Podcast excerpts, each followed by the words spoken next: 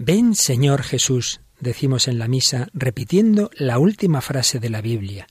Jesús vendrá a encontrarse con cada uno de nosotros en la muerte y con toda la humanidad en su parusía. Hoy seguimos hablando de las realidades del más allá. ¿Nos acompañas?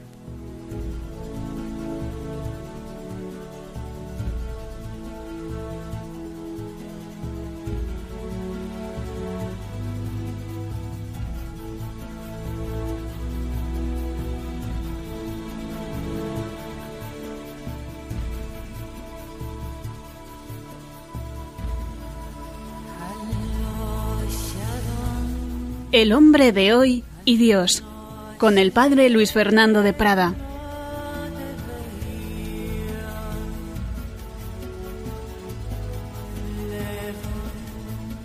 Un cordial saludo, querida familia de Radio María. Bienvenidos a esta nueva edición del hombre de hoy y Dios. Ese hombre de hoy que, como el de todos los tiempos, busca lo que dura para siempre. Se pregunta qué hay tras la muerte busca un amor eterno.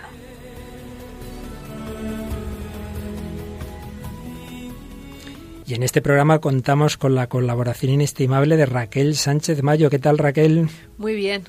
Bueno, Raquelita, nos has echado un ojito a lo que nos han escrito nuestros comunicantes en el Facebook, en los correos, todo eso. Sí, bueno, vamos a agradecer primero que ya somos más de 200 en, Facebook, entonces pues, muchas gracias a todos por seguirnos y bueno, y luego mandar saludos a Manuel Toscano, a, Consuelo, a José Alfredo, a Enrique Barroso que nos ha enviado un vídeo de una película de Chaplin, eh, Juan Pedro Rubio también y tenemos también unos mensajitos un poquito más largos que nos han dejado, pues mira, Manuel Toscano dice, creo que si la Virgen de Lourdes nos realizó el milagro fue por pedirle con fe aceptar la voluntad de su Hijo Jesucristo. Sí, es que por si alguno de nuestros oyentes no recuerda, esta familia tienen un, niño, estaba muy malito, y que a raíz de una peregrinación a Lourdes, pues parece ser que se ha curado. Ella siempre nos atiende como una madre. Qué suerte tienen de trabajar en Radio María para poner la emisora como un instrumento de evangelización que permita a tantas personas llegar a conocer el inmenso amor de Cristo por intercesión de María. Que ella misma os bendiga a todos y os dé aliento para continuar vuestra labor. Pues muchas gracias Manuel y sí que es verdad que es una gracia el estar en la radio de la Virgen María. Luego también nos escribe Conchi que nos, da, nos dice que está encantada con nuestro programa, que le gusta muchísimo y que, que bueno, que sigamos así. Otra que tenemos engañada. Bien. y por último, eh, a Chesco, pues mandarle, mandarle un, un saludo, nos da muchas gracias desde Campello, Alicante, y pues le mandamos un saludo también a él. Bueno, Raquel, ¿no te da miedo que sigamos hablando de la muerte, del más allá, de todo esto? Es una realidad que hay que aceptar y con Cristo, pues para adelante, vamos. Con Cristo sin ningún miedo. Pues eso, adelante, seguimos profundizando en la muerte, en la venida de Jesús a nuestra vida, en la venida de Jesús en el final de los tiempos.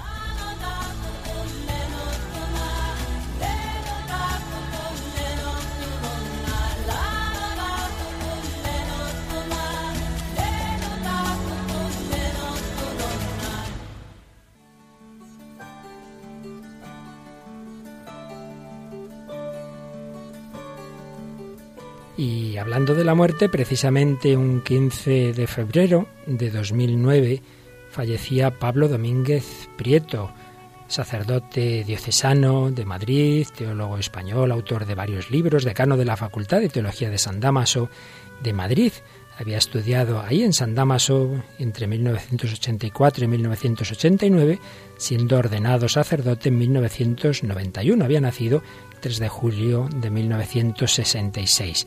Continuó sus estudios en Alemania, en Comillas, en la Complutense, donde obtuvo un doctorado, trabajó como capellán, catedrático de filosofía, pero todo eso le importaba muy poco. Lo que le importaba era ser sacerdote de Cristo, estar unido al Señor y dar testimonio de Jesús. Y también muchas veces daba ejercicios espirituales. Es muy conocida, su vida se ha hecho especialmente conocida por el la película documental La Última Cima, dirigida por Juan Manuel Cotelo y estrenada en junio de 2010. Y sabemos que esta película se hace y se titula así, La Última Cima, porque la última frase que Pablo Domínguez dijo a su familia cuando subió al Moncayo y desde allí llamó por el móvil y dijo, ya estamos, ya he llegado a la cima, estamos en la cima. Y es que era muy aficionado al montañismo y justamente después de dar unos ejercicios espirituales, dirigir unos ejercicios espirituales a unas religiosas, a unas monjas del monasterio de Santa María de la Caridad en Tulebras, es cuando sube al Moncayo. Le acompaña, invitó a un grupo de jóvenes, al final solo fue una profesora, Sara de Jesús, que también servidor la conocía, una mujer encantadora, de fe, de esperanza, pues ella le acompañó y se despeñaron y murieron en ese, en ese monte. Pues bien, vamos a escuchar precisamente unas palabras que Pablo Domínguez decía muy poco antes de morir en esos ejercicios que daba la semana anterior a su muerte en el Moncayo. Bueno, aquí dice muchas gracias, a mí se me olvida la muerte. O sea que Julián Marías decidió predicarnos sobre la muerte, que es un tema bastante divertido, porque realmente es una cosa que ocurre solo una vez, que después no lo puedes contar, que nadie nos lo ha contado pero que parece ser, por lo que se ve, que es bastante segura. No es seguro, eh, pero bastante segura. Es verdad que, que en fin, lo que no es muy seguro es el momento. Pero si uno echa un cálculo, por ejemplo, de aquí a 150 años, es bastante seguro que los que aquí estamos, pues ya sea de una cosa o de otra, estaremos todos, creo que ya un poquito perjudicados. ¿no? Oye, ¿por qué digo todo esto? Pues porque la muerte, la muerte no es ningún tema. La muerte es una puerta. Lo importante es lo que hay detrás, que es la vida eterna. Por eso es divertido, porque lo que se nos abre en esa puerta es, qué maravilla, la vida eterna. Es como si alguien le dice, oye, hay una puerta magnífica. Le decimos a un niño, ¿cuál es? Una que pone circo price. Hombre, qué bien, pues el niño está encantado. Pues, ¿quieres que traiga la puerta aquí a casa? No, no es circo triste, la puerta no la quiero para nada, la puerta es lo de menos, lo importante es lo que hay después de la puerta. Una vez pensamos demasiado en la muerte, sin pensar en lo que hay detrás de la muerte, es decir, lo que significa la muerte. Estaremos bastante perjudicados, decía con gracia, con ironía Pablo Domínguez. Y es que, como antes decías Raquel, cuando tenemos fe en Cristo, relativizamos lo que para otros es el mal absoluto, el mal total. No, Pablo Domínguez decía, es una puerta y lo importante es qué es lo que hay detrás de la puerta. Es curioso que yo recordaba en otro programa aquella expresión semejante de Juan Antonio Vallejo Nájera, cuando decía también, la muerte es una puerta que se abre a la esperanza. Y Pablo Domínguez decía, lo importante es lo que está detrás. Y lo que está detrás, para aquel que vive con Cristo, es algo muy bueno, es algo gozoso.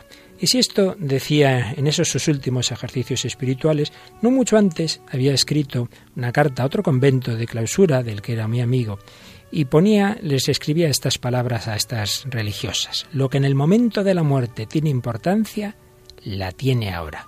En definitiva, solo Cristo y solo el amor es lo importante. Cuando tengáis momentos de turbación, recordadlo.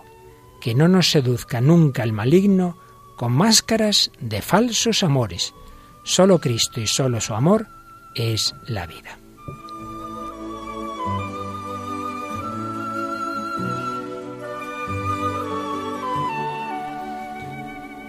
Bueno, Raquel, si tenías nervios de hablar de la muerte, seguro que ya se te han pasado con esta introducción tan bonita.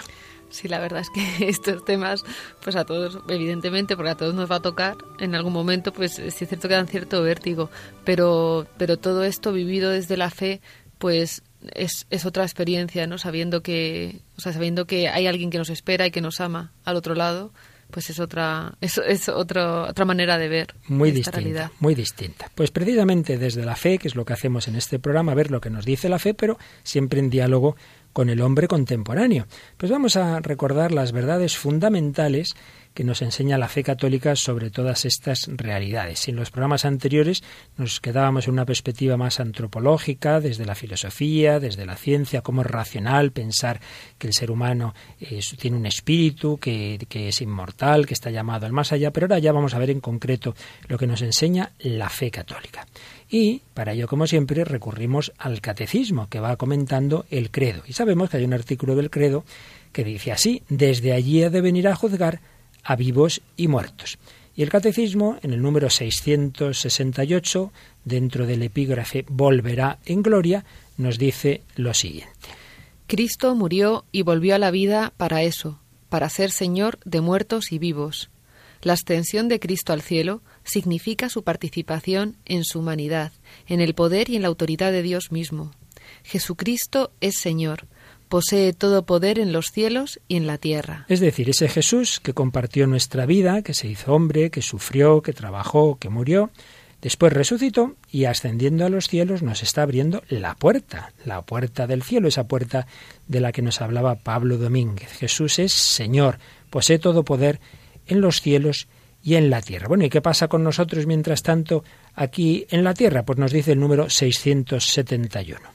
El reino de Cristo, presente ya en su Iglesia, sin embargo, no está todavía acabado, con gran poder y gloria, con el advenimiento del Rey a la tierra. Este reino aún es objeto de los ataques de los poderes del mal, a pesar de que estos poderes hayan sido vencidos en su raíz por la Pascua de Cristo, hasta que todo le haya sido sometido, y mientras no haya nuevos cielos y nueva tierra en los que habite la justicia, la Iglesia peregrina lleva en sus sacramentos e instituciones que pertenecen a este tiempo la imagen de este mundo que pasa. Es decir, nosotros estamos esperando la vuelta de Cristo. Jesús ya vino a la tierra, pero nos dice el catecismo, aunque Jesús ya vino a la tierra, aún no está acabado el reino de Cristo. No, no, aún, aún es objeto de los ataques de los poderes del mal. Es verdad que Jesús ya venció en su raíz a Satanás, no faltaría más, pero la lucha sigue hasta que no haya nuevos cielos y nueva tierra. Por tanto, según primera afirmación, Jesús está en los cielos, nos ha abierto la puerta, pero segundo, seguimos en lucha aquí en la tierra.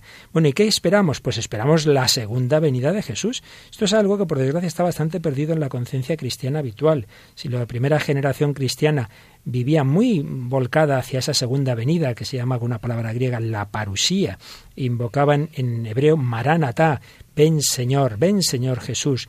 Pues esto lo hemos perdido bastante. Y eso que fíjate Raquel, recordaba yo al principio del programa, que esa frase la decimos en un momento de la misa, ¿te acuerdas? El ven Señor Jesús. Después de la consagración, anunciamos tu muerte, proclamamos tu resurrección, ven Señor Jesús, ¿no? Bueno, pues vamos a ver qué nos dice el catecismo sobre esta segunda venida de Cristo en el número 673. Desde la ascensión, el advenimiento de Cristo en la gloria es inminente aun cuando a nosotros no nos toca conocer el tiempo y el momento que ha fijado el Padre con su autoridad.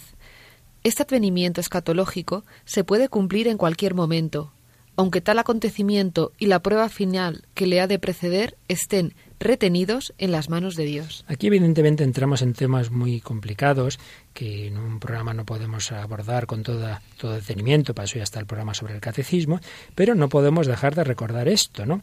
que es algo muy importante. Esperamos la segunda venida de Jesús que no sabemos cuándo va a ser.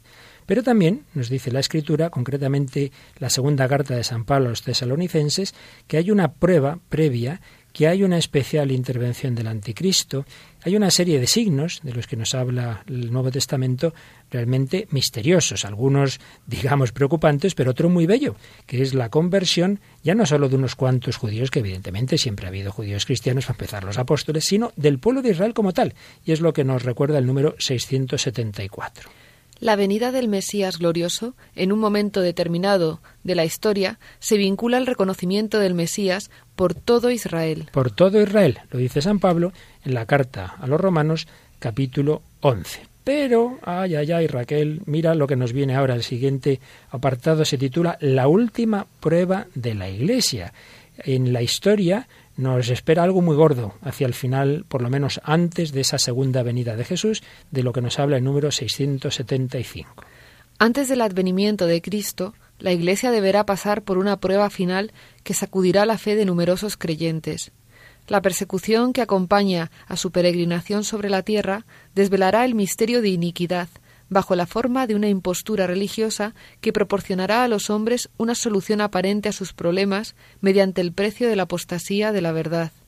La impostura religiosa suprema es la del anticristo, es decir, la de un pseudo mesianismo en que el hombre se glorifica a sí mismo colocándose en el lugar de Dios y de su Mesías venido en la carne. Madre mía, en unas cuantas líneas el catecismo nos habla de cosas muy importantes, muy importantes.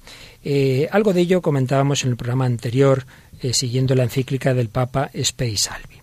Si los cristianos creemos que nuestros males, consecuencia del pecado, solo los puede reparar el Salvador, que solo Cristo puede salvarnos del pecado y de sus consecuencias, por el contrario, el anticristo, que es un misterioso personaje, hay quien piensa que es un personaje individual, quien piensa que es algo colectivo, las dos cosas, bien, sea lo que sea, el espíritu del anticristo es que es el hombre el que se salva a sí mismo. Por eso dice una impostura religiosa que proporcionará a los hombres una solución aparente a sus problemas. Esto, sinceramente, es lo que vemos en nuestra época. El hombre dice no necesitamos de Dios, ya con la ciencia, con la técnica, con la psicología, con nuestros, bueno, iba a decir con la economía, ya se ve que esto no, las leyes económicas el hombre no consigue que funcionen demasiado bien, pero se hace siempre la ilusión el hombre y desde luego en nuestra época más que nunca, de que no necesita de Dios. Pseudomesianismo en que el hombre se glorifica a sí mismo colocándose en el lugar de Dios. Nos recordaba Benedicto XVI en la Salvi que eso, por ejemplo, se ve de una manera muy clara en el marxismo. Y, de hecho, el número 676 lo menciona también eh, ese matiz de esa impostura religiosa. Esta impostura del anticristo aparece esbozada ya en el mundo cada vez que se pretende llevar a cabo la esperanza mesiánica en la historia, lo cual no puede alcanzarse sino más allá del tiempo histórico a través del juicio escatológico. Incluso en su forma mitigada, la Iglesia ha rechazado esta falsificación del reino futuro con el nombre de milenarismo, sobre todo mm. bajo la forma política de un mesianismo secularizado, intrínsecamente perverso. Bien, aquí es demasiado denso quizá el número porque se hablan de varias cosas a la vez, que sería cada una de ellas para explicar. Por un lado, em, esa versión, como digo, anticristiana, muy moderna, de pensar que el hombre va a conseguir el paraíso en la tierra por sus fuerzas. Y concretamente, cuando esta última frase, la forma política de un mesianismo secularizado intrínsecamente perverso, la cita que hace el catecismo es a la, encíclica de Pío XI, Divini Redentoris, que trató del comunismo. Indudablemente fue una de las formas más fuertes eh, de ese tipo de mesianismo, es decir, el hombre se salva a sí mismo, el Mesías es la propia humanidad, o es Carlos Marx, o es el líder del partido, o es quien sea, otro tipo de mesianismo semejante, de signo contrario político, pero en el fondo muy semejante, fue el nazismo, pues hay otro líder, eh, que el hombre no necesita de Dios, sino como que se salva a sí mismo. Bien, ese es un tema. Otro tema eh, que es, digo, teológicamente complicado, es que hay una serie de profecías en la Escritura y, por supuesto, en revelaciones privadas aprobadas por la Iglesia y en textos del Magisterio, en que se habla que habrá una época en la historia en que el conjunto de la humanidad reconocerá a Cristo, que habrá una conversión, antes hemos recordado cómo está anunciada la conversión de Israel, pero también hay una serie de indicios, como digo, tanto en la escritura como en la tradición, San Ireneo, por ejemplo, lo tiene muy claro, San Justino, eh, santos como San Luis María Griñón de Montfort, y en el textos del magisterio de la Iglesia, sobre todo contemporáneos, vamos, contemporáneos del siglo XIX, del siglo XX, una serie de textos que hablan que si así como hoy día el tono general de la humanidad pues no es precisamente de reconocimiento de Cristo, sino todo lo contrario, pues una esperanza en que lo, lo más general será ese reconocimiento de Cristo. Pero eso ha tenido en la historia de la Iglesia unas versiones, que es lo que se llama aquí milenarismo, que es cuando se ha pensado que eso iba a implicar un reino temporal, que todo iba a ir muy bien, que no iba a haber sufrimiento, que no iba a haber muerte, o que no iba a haber pecado, o que ya no iba a ser necesaria la Iglesia, todo eso la Iglesia lo rechazó. Ya digo, esto sería para tratar con calma, pero al menos que nos suenen estas cosas porque están muy olvidadas. Esta fe de la Iglesia en la segunda venida de Cristo, en que sólo Jesucristo es capaz de construir el reino eh, pleno, por supuesto de una manera plena, como nos dice este número, en el más allá, la perfección no existe en esta vida, nunca va a existir la sociedad perfecta, nunca va a existir una iglesia de todos santos, pues no, la iglesia está constituida por santos y por pecadores, pero eso sí, podemos confiar en que habrá una época, así lo aparece en muchos textos, como digo, en los que habrá eh, una conversión mucho más general de lo que podamos mm, ver ahora. Pero todo ello siempre como don de Dios, nunca como un éxito, como una consecución humana. Y por eso, para terminar este apartado, leemos Raquel el número 677. La Iglesia solo entrará en la gloria del reino a través de esta última Pascua, en la que seguirá a su Señor en su muerte y su resurrección. El reino no se realizará, por tanto, mediante un triunfo histórico de la Iglesia, en forma de un proceso creciente, sino por una victoria de Dios sobre el último desencadenamiento del mal, que hará descender desde el cielo a su esposa, el triunfo de Dios sobre la rebelión del mal tomará la forma de juicio final, después de la última sacudida cósmica de este mundo que pasa. Bueno, te estás aprendiendo tú muchas cosas, ¿eh? Muy fuertes, ¿eh? O sea, que va a haber un momento muy malo, muy malo, ¿verdad?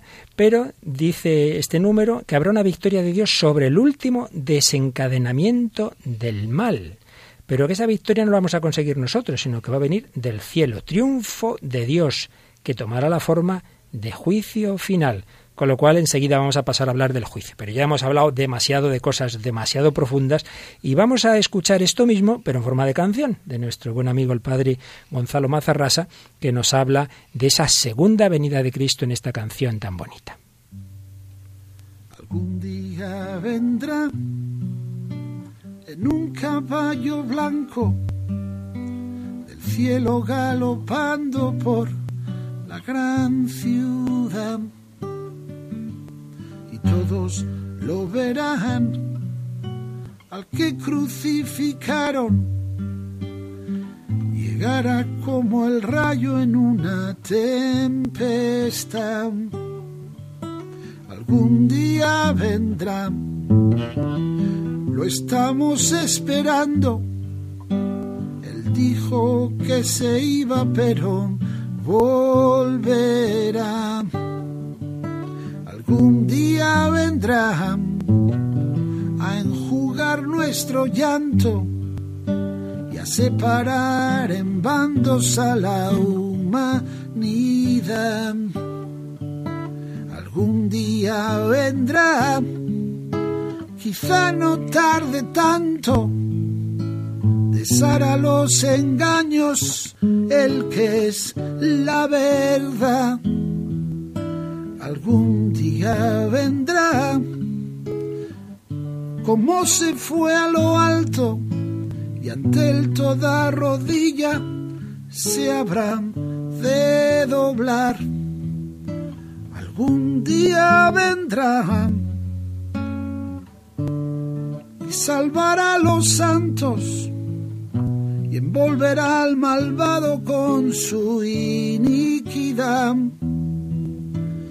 un día vendrá el que hizo los milagros. Dijo que volvería un día y volverá. Maranata.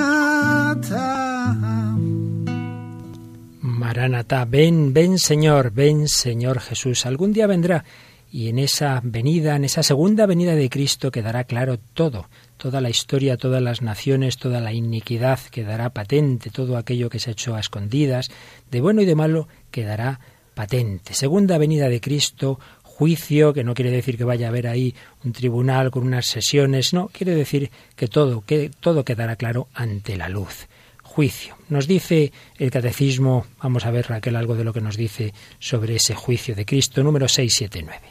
Cristo es Señor de la vida eterna. El pleno derecho de juzgar definitivamente las obras y los corazones de los hombres pertenece a Cristo como Redentor del mundo. Adquirió este derecho por su cruz. El Padre también ha entregado todo juicio al Hijo. Pues bien, el Hijo no ha venido para juzgar, sino para salvar, y para dar la vida que hay en él.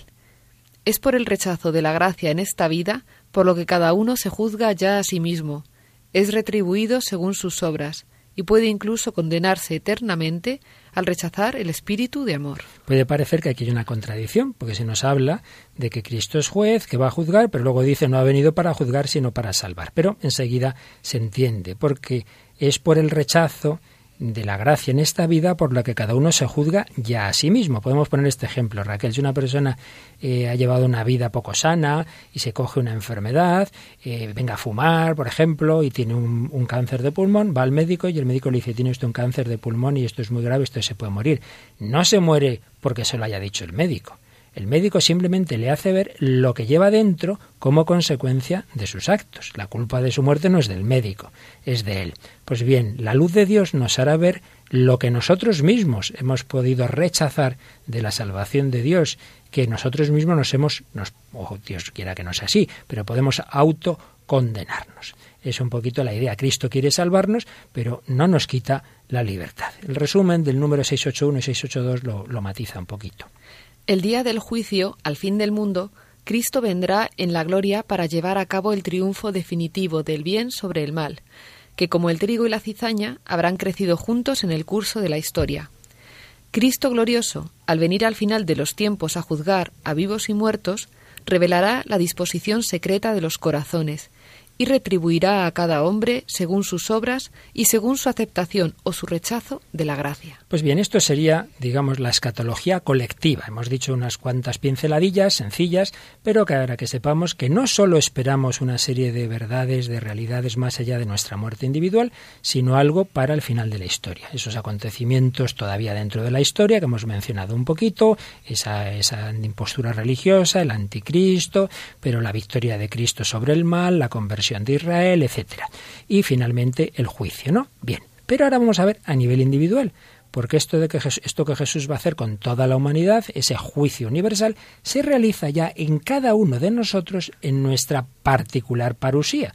¿Cuándo viene Jesús a recogernos a cada uno de nosotros? En la muerte. Por eso vamos ahora, a partir de este momento del programa, a profundizar un poquito en ese sentido de la muerte cristiana. Y como lo hacemos siempre en relación con el hombre contemporáneo, pues vamos al cine, Raquel, y vamos a uno de los grandísimos cineastas que muchas veces hemos traído este programa, porque precisamente recogía muy bien ya murió, recogía muy bien esas inquietudes del hombre contemporáneo y además, concretamente, el tema de la muerte era uno de sus temas preferidos. Nos estamos refiriendo, por supuesto, a Ingmar Bergman y a una película que ya es clásica en este tema, El séptimo sello. El séptimo sello es una película del 57, una película sueca evidentemente por el, eh, por Bergman. Está bueno está ambientada en Europa durante durante la época durante la época de la de la peste y de la peste medieval. La peste medieval, sí. eh, nos nos cuenta un poco, nos relata la historia de un caballero que en la hora de la muerte eh, conoce a la muerte. La muerte está personificada como un ser vestido de negro y eh, le da una tregua. Es una partida de ajedrez eh, de manera simbólica. Pues está jugando una partida de ajedrez y esos momentos antes, pues de, que la muerte le gane la partida, ¿no? Sí.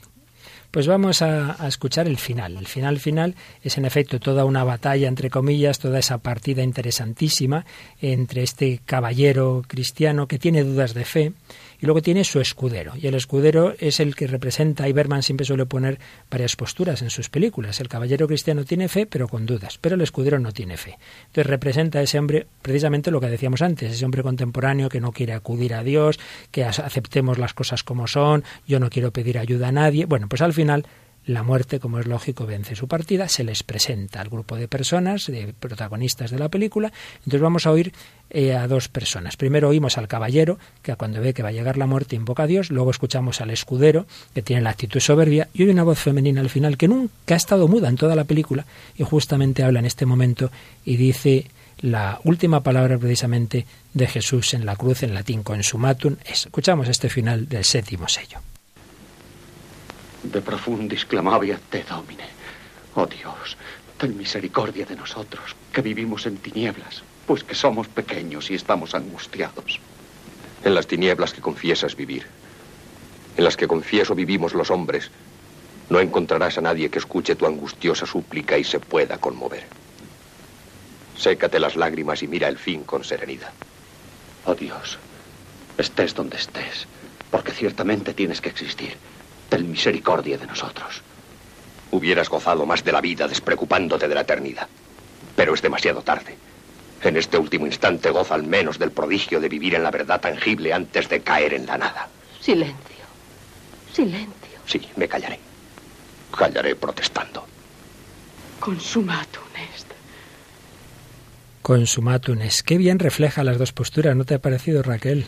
La verdad es que sí, y, y aparte es que a mí me recordaba mucho el momento de la cruz también, el momento de Jesucristo en la cruz, ¿no? Cuando están los dos ladrones discutiendo un poco ese momento de dos, maneras muy distintas de morir, de morir, ¿no? Pidiendo misericordia y y el otro protestando. Protestando, exactamente. Es, cierto, no lo había pensado, pero es muy impresionante, pues eso, como por un lado ese ese caballero acude a Dios, aunque tenga dudas, por eso dice, oh Dios, estés donde estés, tienes que existir, es que si no no tendría sentido que, que, haya vivido para eh, eh, caer en la nada. Y el otro, pues sí, sí, no hay nada, no invoques, no reces. Eh, son esas dos posturas del hombre, ¿no? Uno que, invoca, que es lo lógico, que es lo que nos sale, pero la otra postura que viene movida más bien por las ideologías ateas que se han ido imponiendo en los últimos siglos en, en Europa, que en el fondo van contra los deseos del corazón. Por eso muchísima gente que se dice atea cuando llega ese momento también reza y también pide ayuda a Dios y también se deja ayudar por un sacerdote, pero otros no, otros se encabezonan.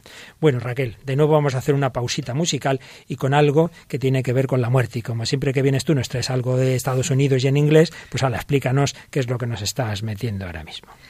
Es en el viento y, la verdad es que yo le he escuchado tantas veces, pero no sabía de qué iba y de repente, pues es que nos viene al pelo porque habla de sobre la muerte realmente, sobre lo que somos. Dice, somos polvo en el viento, todo lo que somos es esto. Así que es un poco la visión de, un poco visión yo diría pues del hombre moderno, ¿no? Que diciendo esto es lo que hay, esto, pero sin querer, sin embargo, hace alusiones a, a, la, a la palabra de Dios, porque el polvo eres y en polvo te convertirás es una frase que se que te, te, dice el sacerdote en Cuaresma. Tomada del Génesis, cuando tras el pecado original, sí. Y, y bueno, y hay una hay una estrofa que dice Ahora no esperes, nada dura para siempre, para siempre. El cielo y la tierra pasan Dice, todo tu dinero no podrá comprar un minuto más. Esto es un poco también el Evangelio, ¿no? Que dice, eh, por mucho que te afanes, no vas a conseguir una hora más a tu vida, ¿no? La medida de tu vida. Pues es un poco una visión que sin quererlo, yo creo que este grupo, que no tiene mucha inclinación religiosa, pues tiene una tiene un poco también sacado de la palabra. Sí, tiene las palabras, pero parece que dándole el sentido contrario, ¿no? Evidentemente, claro. Recoge esas palabras porque, claro, vivimos en una cultura cristiana, se quiera o no se quiera, pero no se cree que exista algo para siempre, no se cree que el cielo y la tierra, que la palabra dure para siempre, ¿verdad? Bueno, vamos a escuchar porque diga lo que diga, lo que está claro es que la música es muy bonita.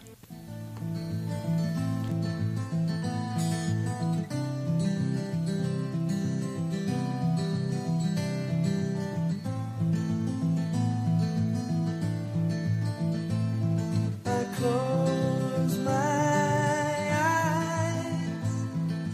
Only for a moment and the moment's gone. All my dreams pass before my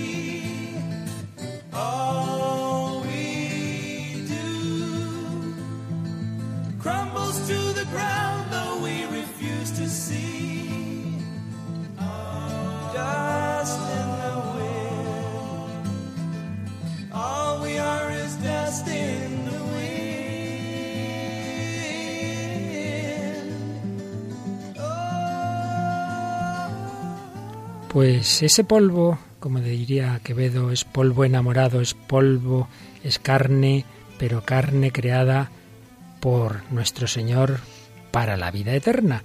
Por eso a estas dudas o a esta negación, no sé en qué nivel está la fe de los autores de esta canción, pero en cualquier caso, a este hombre contemporáneo que oíamos en la figura del escudero del séptimo sello, responde el credo en su artículo Creo en la resurrección de la carne. Y el número 988 del Catecismo nos dice así. El credo cristiano, profesión de nuestra fe en Dios Padre, Hijo y Espíritu Santo, y en su acción creadora, salvadora y santificadora, culmina en la proclamación de la resurrección de los muertos al fin de los tiempos y en la vida eterna. Es decir, que nuestra fe a nivel individual, ya hemos hablado antes de lo colectivo, el final de la historia, pero a nivel individual sobre el más allá tiene dos, dos primeros puntos. La vida eterna y la resurrección de los muertos, que es lo específicamente cristiano, porque la inmortalidad del alma, una vida eterna, ya los griegos habían llegado a ella desde la filosofía y por supuesto en todas las religiones.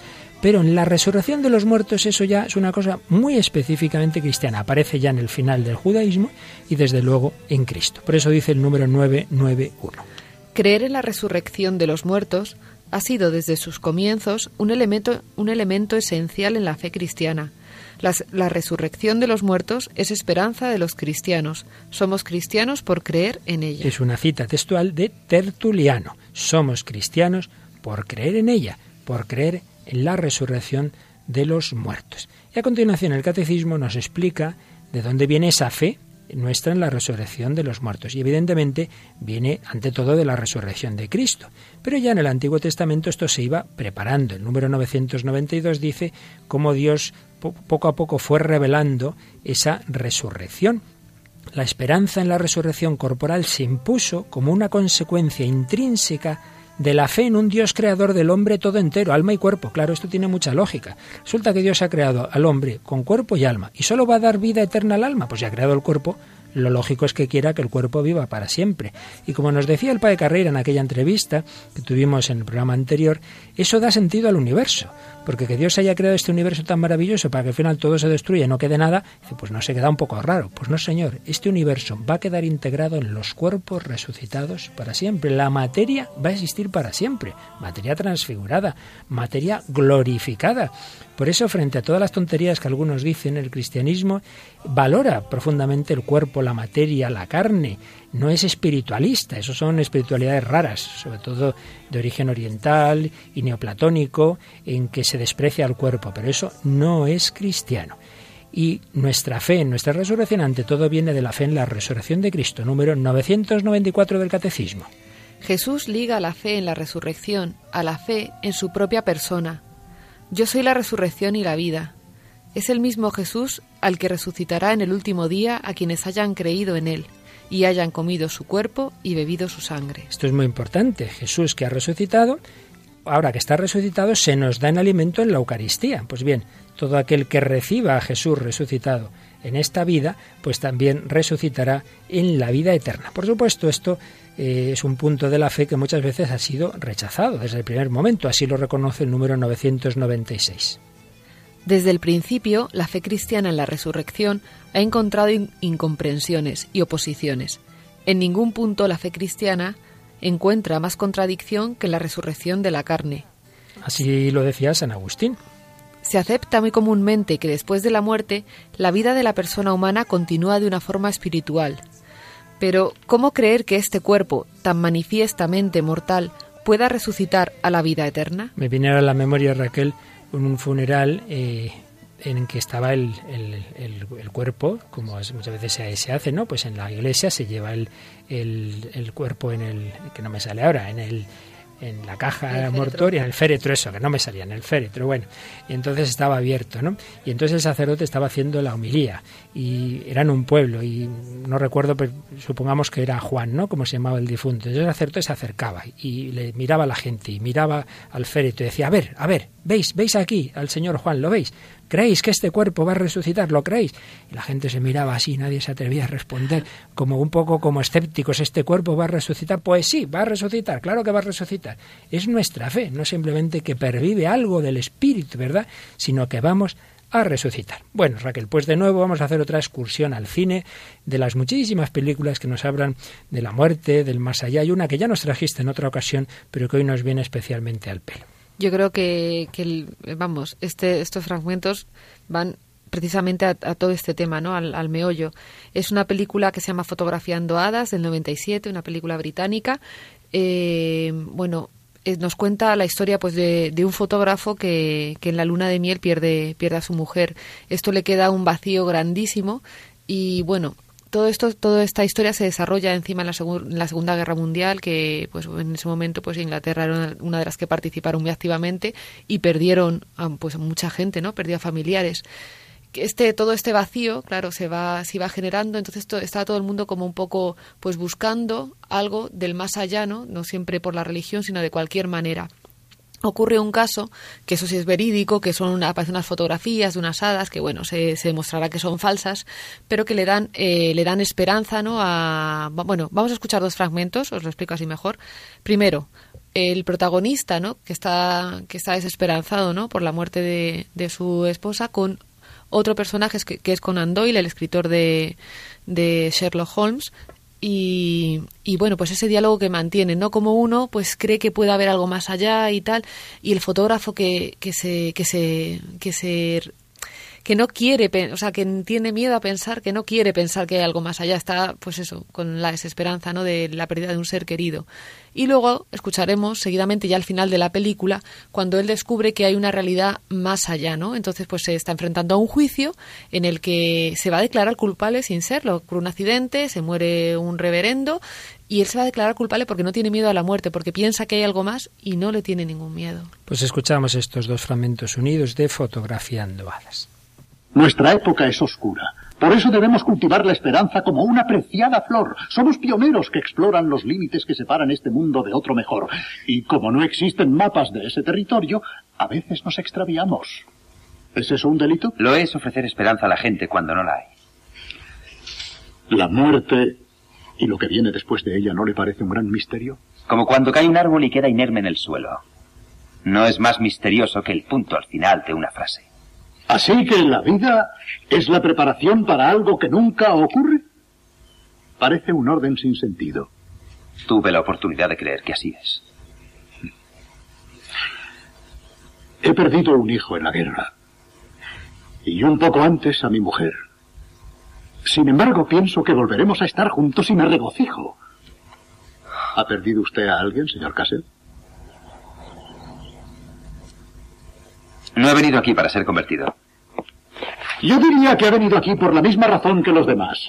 Creo que es usted un buscador de la verdad, señor.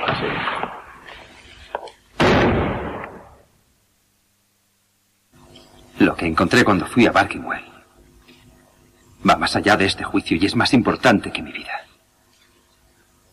Hay otro mundo. Tan próximo a este como yo lo estoy de usted. Lo he visto.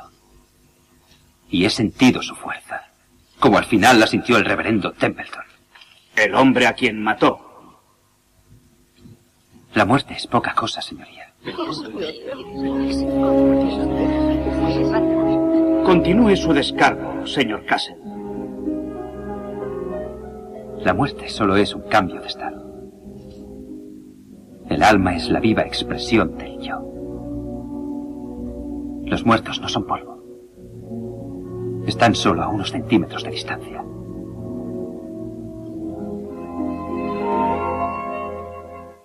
Pues ahí aparece en efecto esa evolución. Al principio no quería creer en nada, ¿verdad?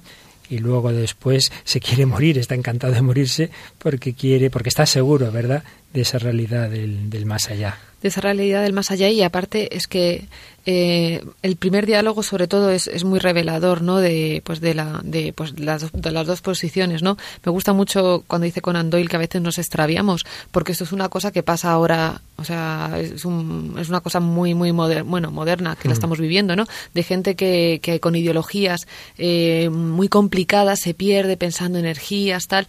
Eh, yo, mm. vamos yo conozco a mucha gente que está metida en cosas de estas y, y me sorprende no cómo se cómo se extravían en estos terrenos cuando vamos, quien haya conocido la fe, o sea, Cristo te da, te da, te da, te, dice que cuál es el camino y te lo dice muy claramente. No hay que, no, no hay mucho que extraviarse, ¿no? Y, y luego, sobre todo, yo pensaba también un poco por la, por el tema, ¿no? De, de cuando, cuando te enfrentas a la muerte, ¿no? Eh, como las, las, dos posturas, ¿no? Vivir con esperanza te hace eh, vivir tu vida de una manera determinada, ¿no? Y, y, parece, yo hablando con, con, amigos y tal, me dicen, si al final te vas a morir, y no hay nada, pues haz lo que quieras, ¿no? En, en cualquier...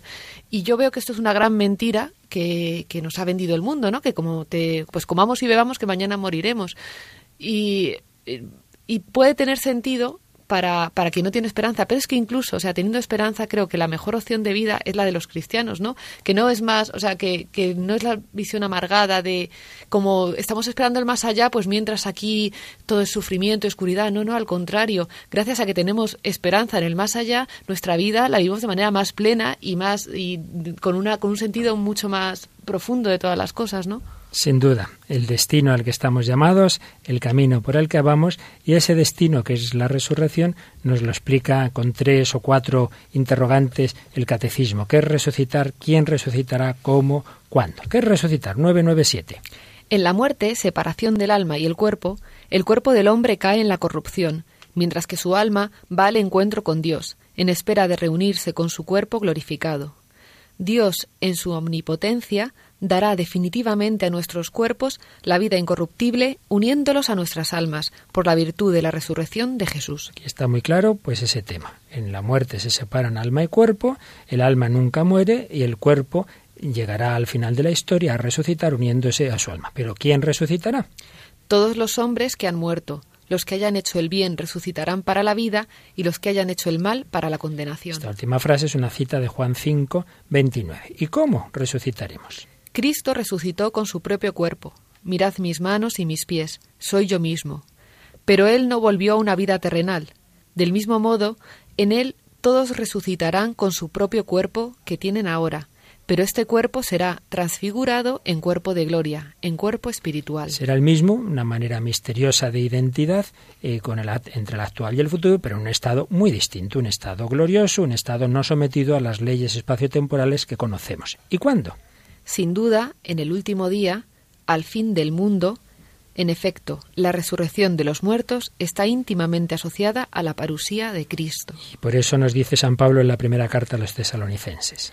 El Señor mismo, a la orden dada por la voz de un arcángel y por la trompeta de Dios, bajará del cielo, y los que murieron en Cristo resucitarán en primer lugar. Los que murieron en Cristo. Y desde esta fe y desde esta esperanza podemos afrontar la muerte con, con, confianza, con alegría, incluso el sentido de la muerte cristiana, que es de lo que nos va a hablar el catecismo a partir del 1005. Pero ya que hemos empezado hablando de Pablo Domínguez, de su muerte en el Moncayo, vamos a escuchar lo que decía su hermano cuando le vio pues ya el cadáver, lo que decía el obispo don Demetrio, que en aquel momento estaba precisamente, era el obispo don Demetrio Fernández, el obispo de la diócesis donde moría, vamos a escuchar algunas palabras sobre y tras esa muerte de Pablo Domínguez.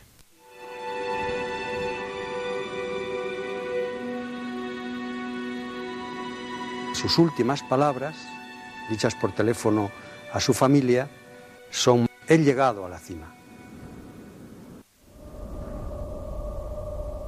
Estaba como dormido, con su cuerpo estirado, y tenía un rostro de sosiego precioso, precioso. Y yo cuando me postré delante de él, allí en el césped, en el suelo, en Tarazona, pues dije, mira, te voy a hacer la señal de la cruz. Y le hice la señal de la cruz en la frente. Fue una sensación y una vivencia preciosa, preciosa. La gente se queda destrozada, estas son las palabras que utilizan en el mundo, pues se ha quedado destrozado con la muerte de este, se ha quedado destrozado. Sin embargo, yo tuve, la, yo tuve el don de Dios, digamos así, el gran regalo de sentir que Pablo había llegado ya a la meta. El recuerdo de Pablo nos estimula a ser mejores porque nos hace entender que es posible la santidad, que es posible identificarnos con Jesucristo, que es posible servir a los demás eh, gastando la vida en eso, que es posible hacer alegre la existencia de otra persona a veces con un pequeño gesto. Todo eso es posible.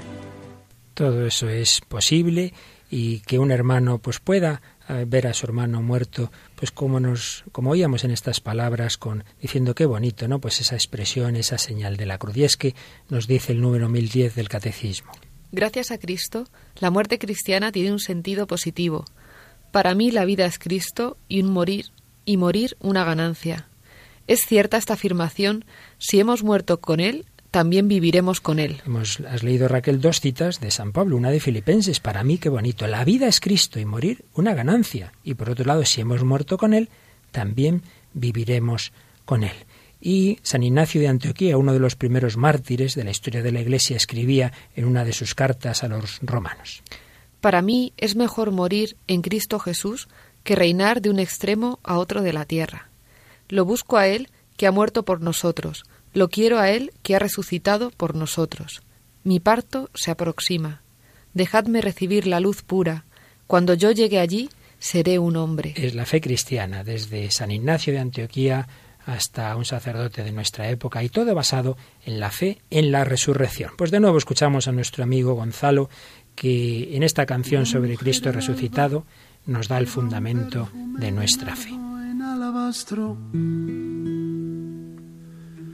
camina hacia la tumba donde yace el cuerpo del crucificado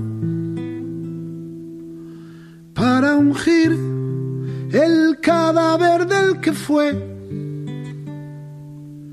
el Mesías del pueblo de Israel.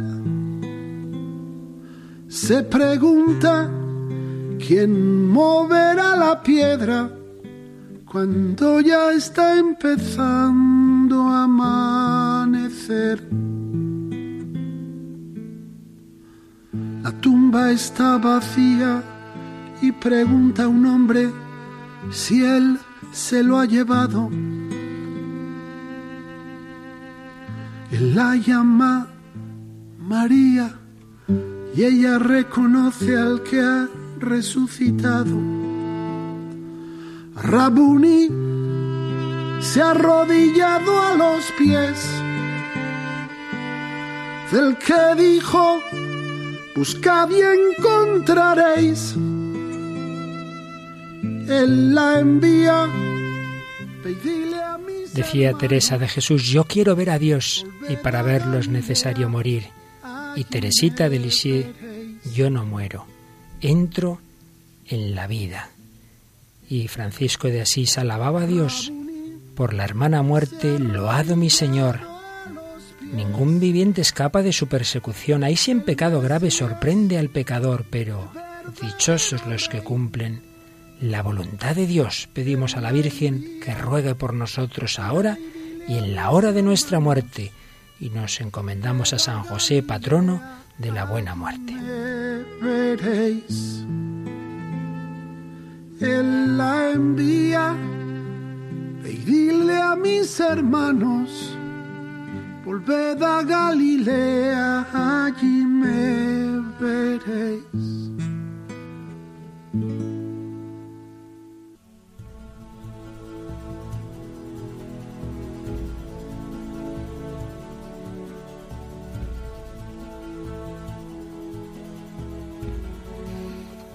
Bueno, Raquel, a ver si nos pasa como a Pablo Domínguez, que después de hablar en esos ejercicios de la muerte, pues tuvo el accidente, ahora salimos aquí de la radio y nos pilla un coche y nos vamos, Dios quiera que a su gloria. Pues Pero quizá me temo que con bastante purgatorio, al menos algunos. Sí, vamos a su gloria, bueno, todavía.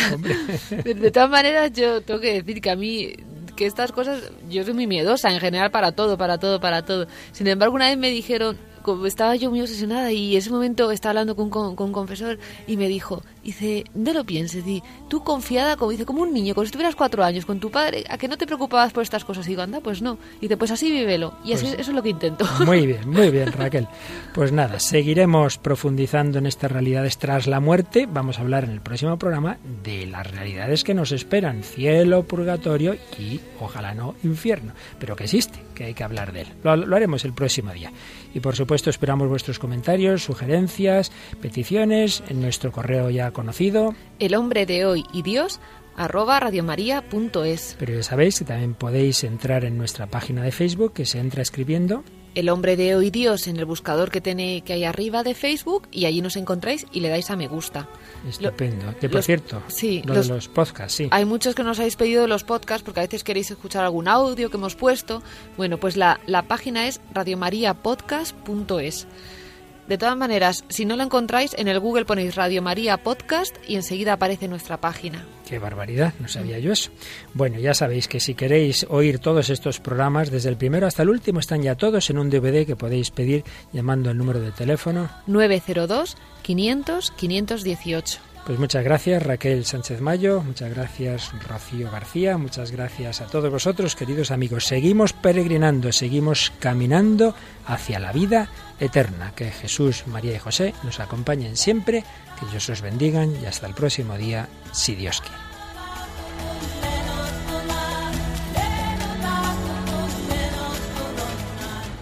Así concluye El hombre de hoy y Dios un programa dirigido en Radio María por el Padre Luis Fernando de Prada.